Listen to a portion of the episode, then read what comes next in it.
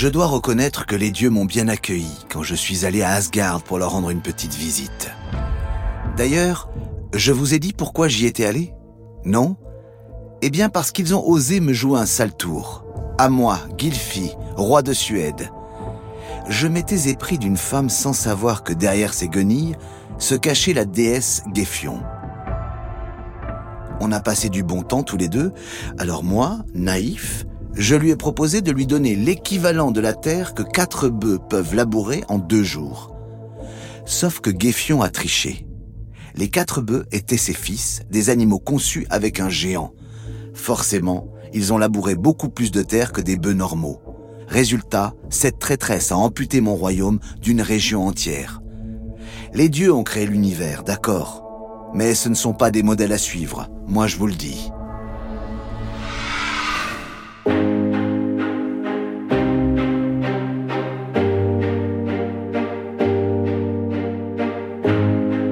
Je suis Nota Bene et vous écoutez Écho de l'Histoire, Ragnarok, un podcast inspiré du jeu vidéo Assassin's Creed, l'aube du Ragnarok.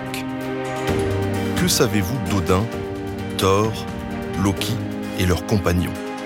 Les connaissez-vous vraiment?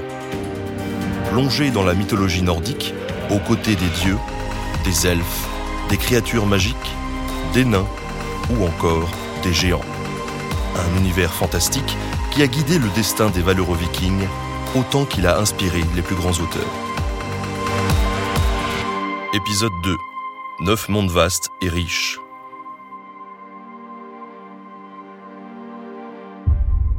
Bien installé sur son trône, Odin peut observer son œuvre.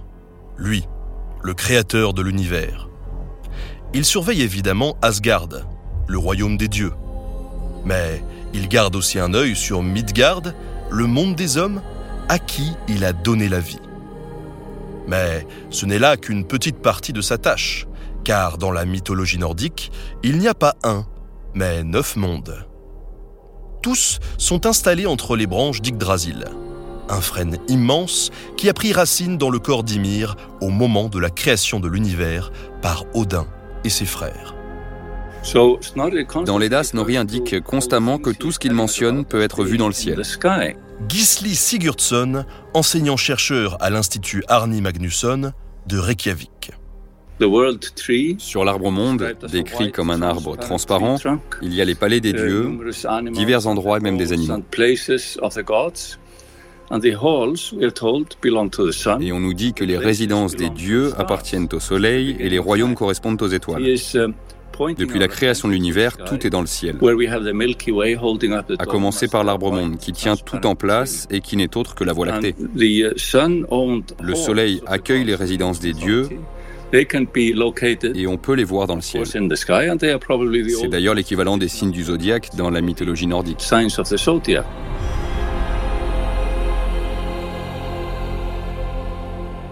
Avant d'évoquer les mondes, penchons-nous sur l'arbre en lui-même.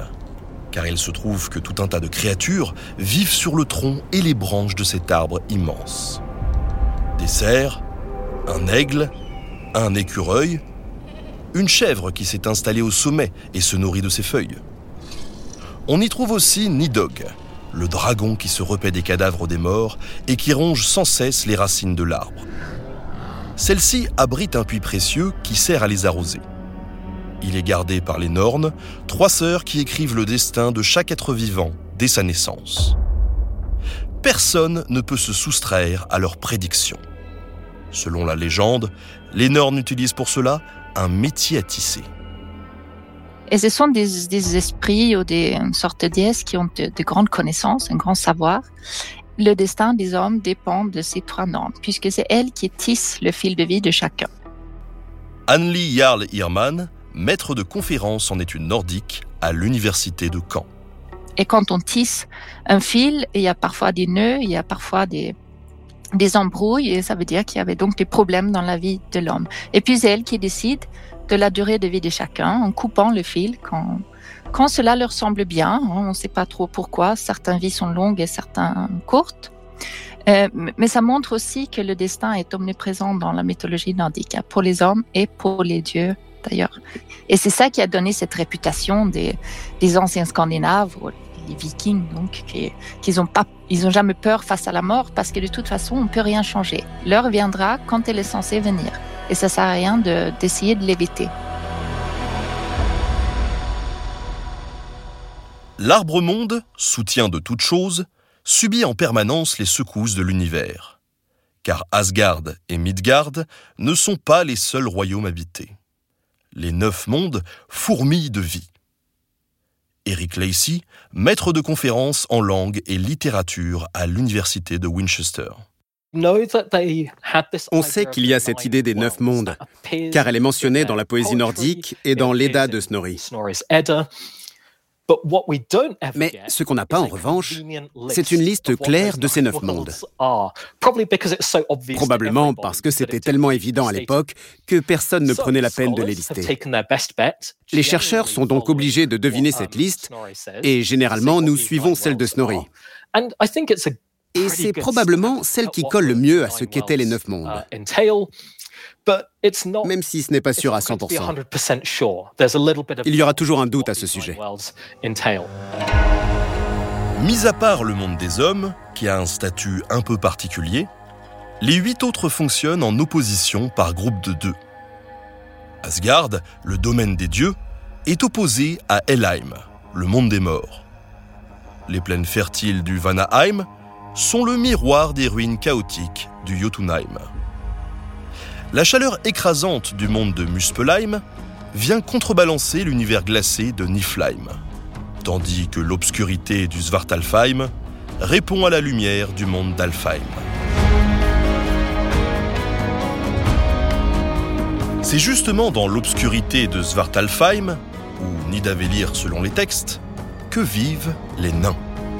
Ils ont été créés par Odin et ses deux frères à partir des larves qui grouillaient dans le cadavre d'Ymir.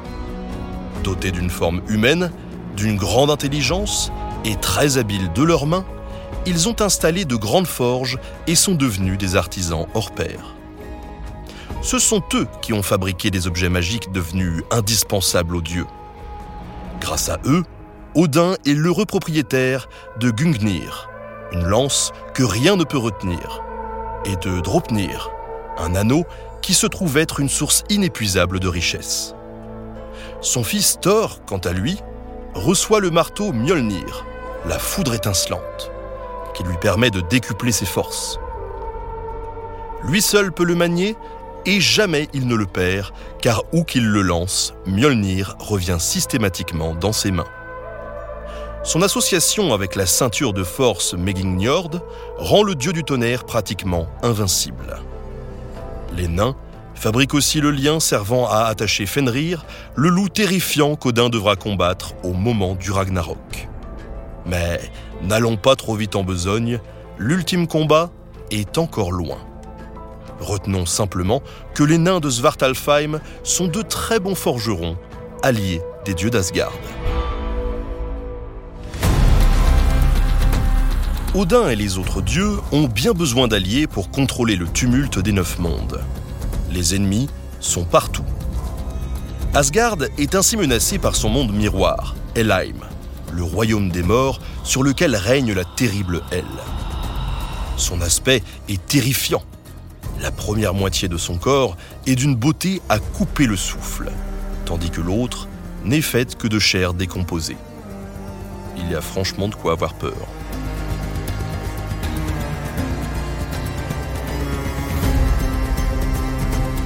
Elle lève petit à petit une armée constituée des âmes de tous ceux qui ne sont pas morts au combat. Les malades, les infirmes, etc. Pour les hommes, il y a donc autant de dieux à vénérer que de dieux à craindre. Mais on sait peu de choses sur leurs pratiques religieuses païennes.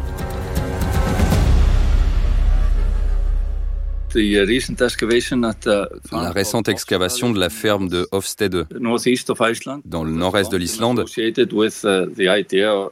a confirmé que ce lieu était associé à un temple. Les travaux des archéologues indiquent clairement que des rituels étaient pratiqués dans cette ferme et aux alentours. Les animaux n'étaient pas abattus à la façon d'un fermier, mais de manière cérémonielle. Avec une grande arme en métal très lourde. Le bâtiment était décoré avec les crânes de ces animaux. Donc cet endroit semble avoir été construit spécifiquement pour des rituels païens. Mais au-delà de ça, on ne sait pas grand-chose de leurs pratiques religieuses. Pour Asgard, le danger vient parfois de là où Odin ne l'attend pas. Et quand les ennemis sont carrément d'autres dieux, c'est la catastrophe. Car au sommet de l'arbre monde coexistent en réalité deux royaumes des dieux. Asgard, où vivent les As, plutôt des dieux guerriers dont font partie Odin, Thor, Balder et les autres, et Vanaheim, où vivent les Vannes, associés à la terre et à la fertilité. Tous auraient pu vivre en bonne intelligence, mais un différent entre eux va déclencher la première guerre de l'univers.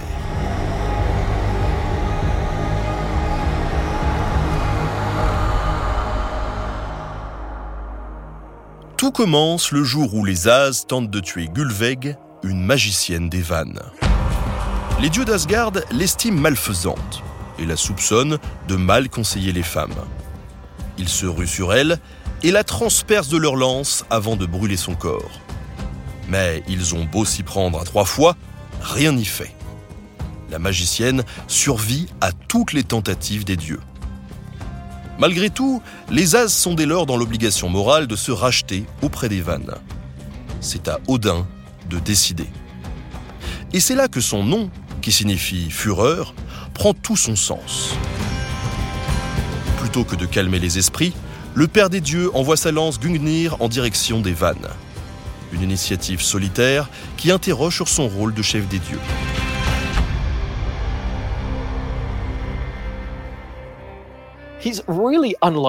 Odin diffère des autres pères des dieux dans le sens où il n'a pas l'air intéressé par le leadership associé à sa fonction. On pourrait dire de lui qu'il est machiavélique. Il aime agir derrière la scène et manipuler les gens. Mais il n'est pas sous les projecteurs en première ligne à dire ⁇ Je suis Odin, père des dieux, leader des hommes, vénérez-moi ⁇ Il opère dans l'ombre. Et s'il est associé à la mort, à la guerre et à la poésie, ce n'est pas parce qu'il est célébré pour ça, mais parce que ces trois éléments sont liés à la manipulation. Il n'en faut pas plus pour que les vannes aussi prennent les armes. Après un court conflit dont aucun ne sort vainqueur, les deux parties décident d'organiser une conférence de paix. Les As et les Vannes crachent alors dans une même cuve et leur salive mélangée donne naissance à Gvasir, la plus sage de toutes les créatures. La paix se conclut par un échange de divinités. Njord, le dieu Van du vent et de la mer, déménage pour s'installer à Asgard, tandis qu'Onir, un autre nom donné à Vili, l'un des frères d'Odin, est envoyé à Vanaheim. D'abord vénéré par les vaincus, il tombera finalement en disgrâce à cause de son manque d'initiative, qui lui vaudra d'ailleurs le surnom d'Onir l'indécis. Bref, de bout en bout, cet épisode ne montre pas les dieux sous leur meilleur jour. Et c'est une particularité de la mythologie nordique.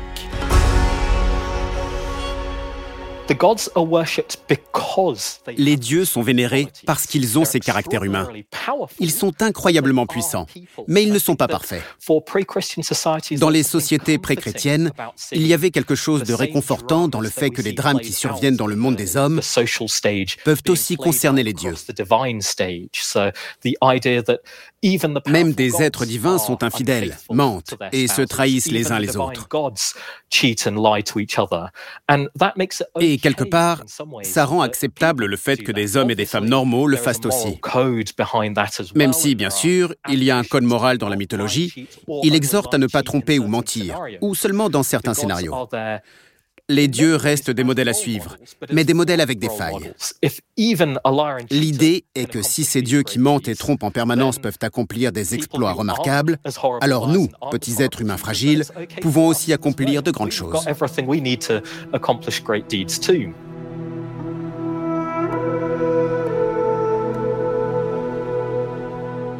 Az et Van sont enfin réconciliés. Les dieux peuvent désormais passer à un autre sujet d'importance, les géants, qui sont d'ailleurs leur ennemi commun. Et notamment les géants du froid qui peuplent le monde de Jotunheim. C'est dans cette contrée couverte de forêts et de rochers gigantesques que se sont établis les descendants d'Ymir, bien décidés à venger la mort de leur aïeul. À leur tête, Utgard Loki est un spécimen redoutable.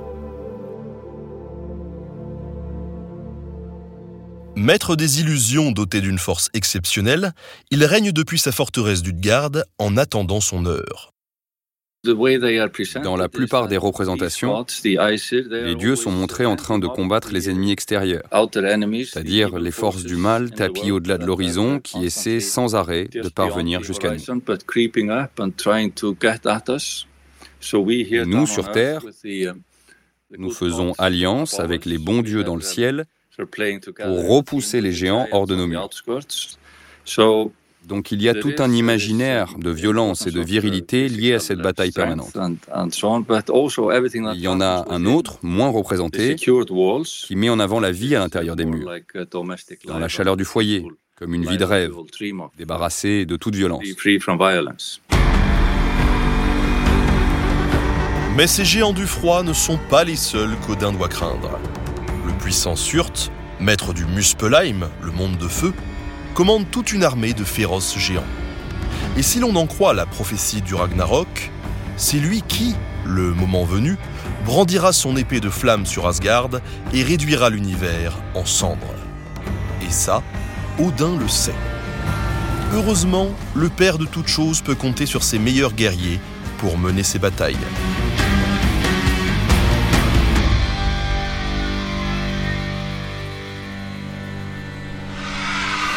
Comme ils étaient fiers, le Très-Haut, l'égal du Très-Haut et le tiers, bien assis sur leur trône, à me raconter comment Odin a créé l'univers et tout ce qu'il y a dedans.